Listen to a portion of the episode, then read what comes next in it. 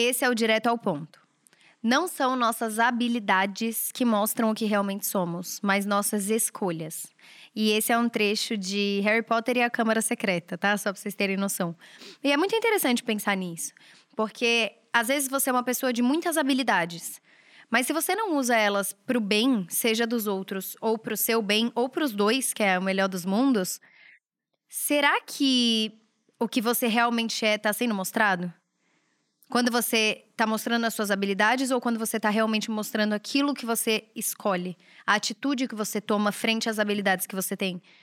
Porque eu gosto muito dessa ideia que a gente precisa falar sobre isso, que é você pode ser um gênio, mas como você usa a sua genialidade é o que vai ditar a sua vida.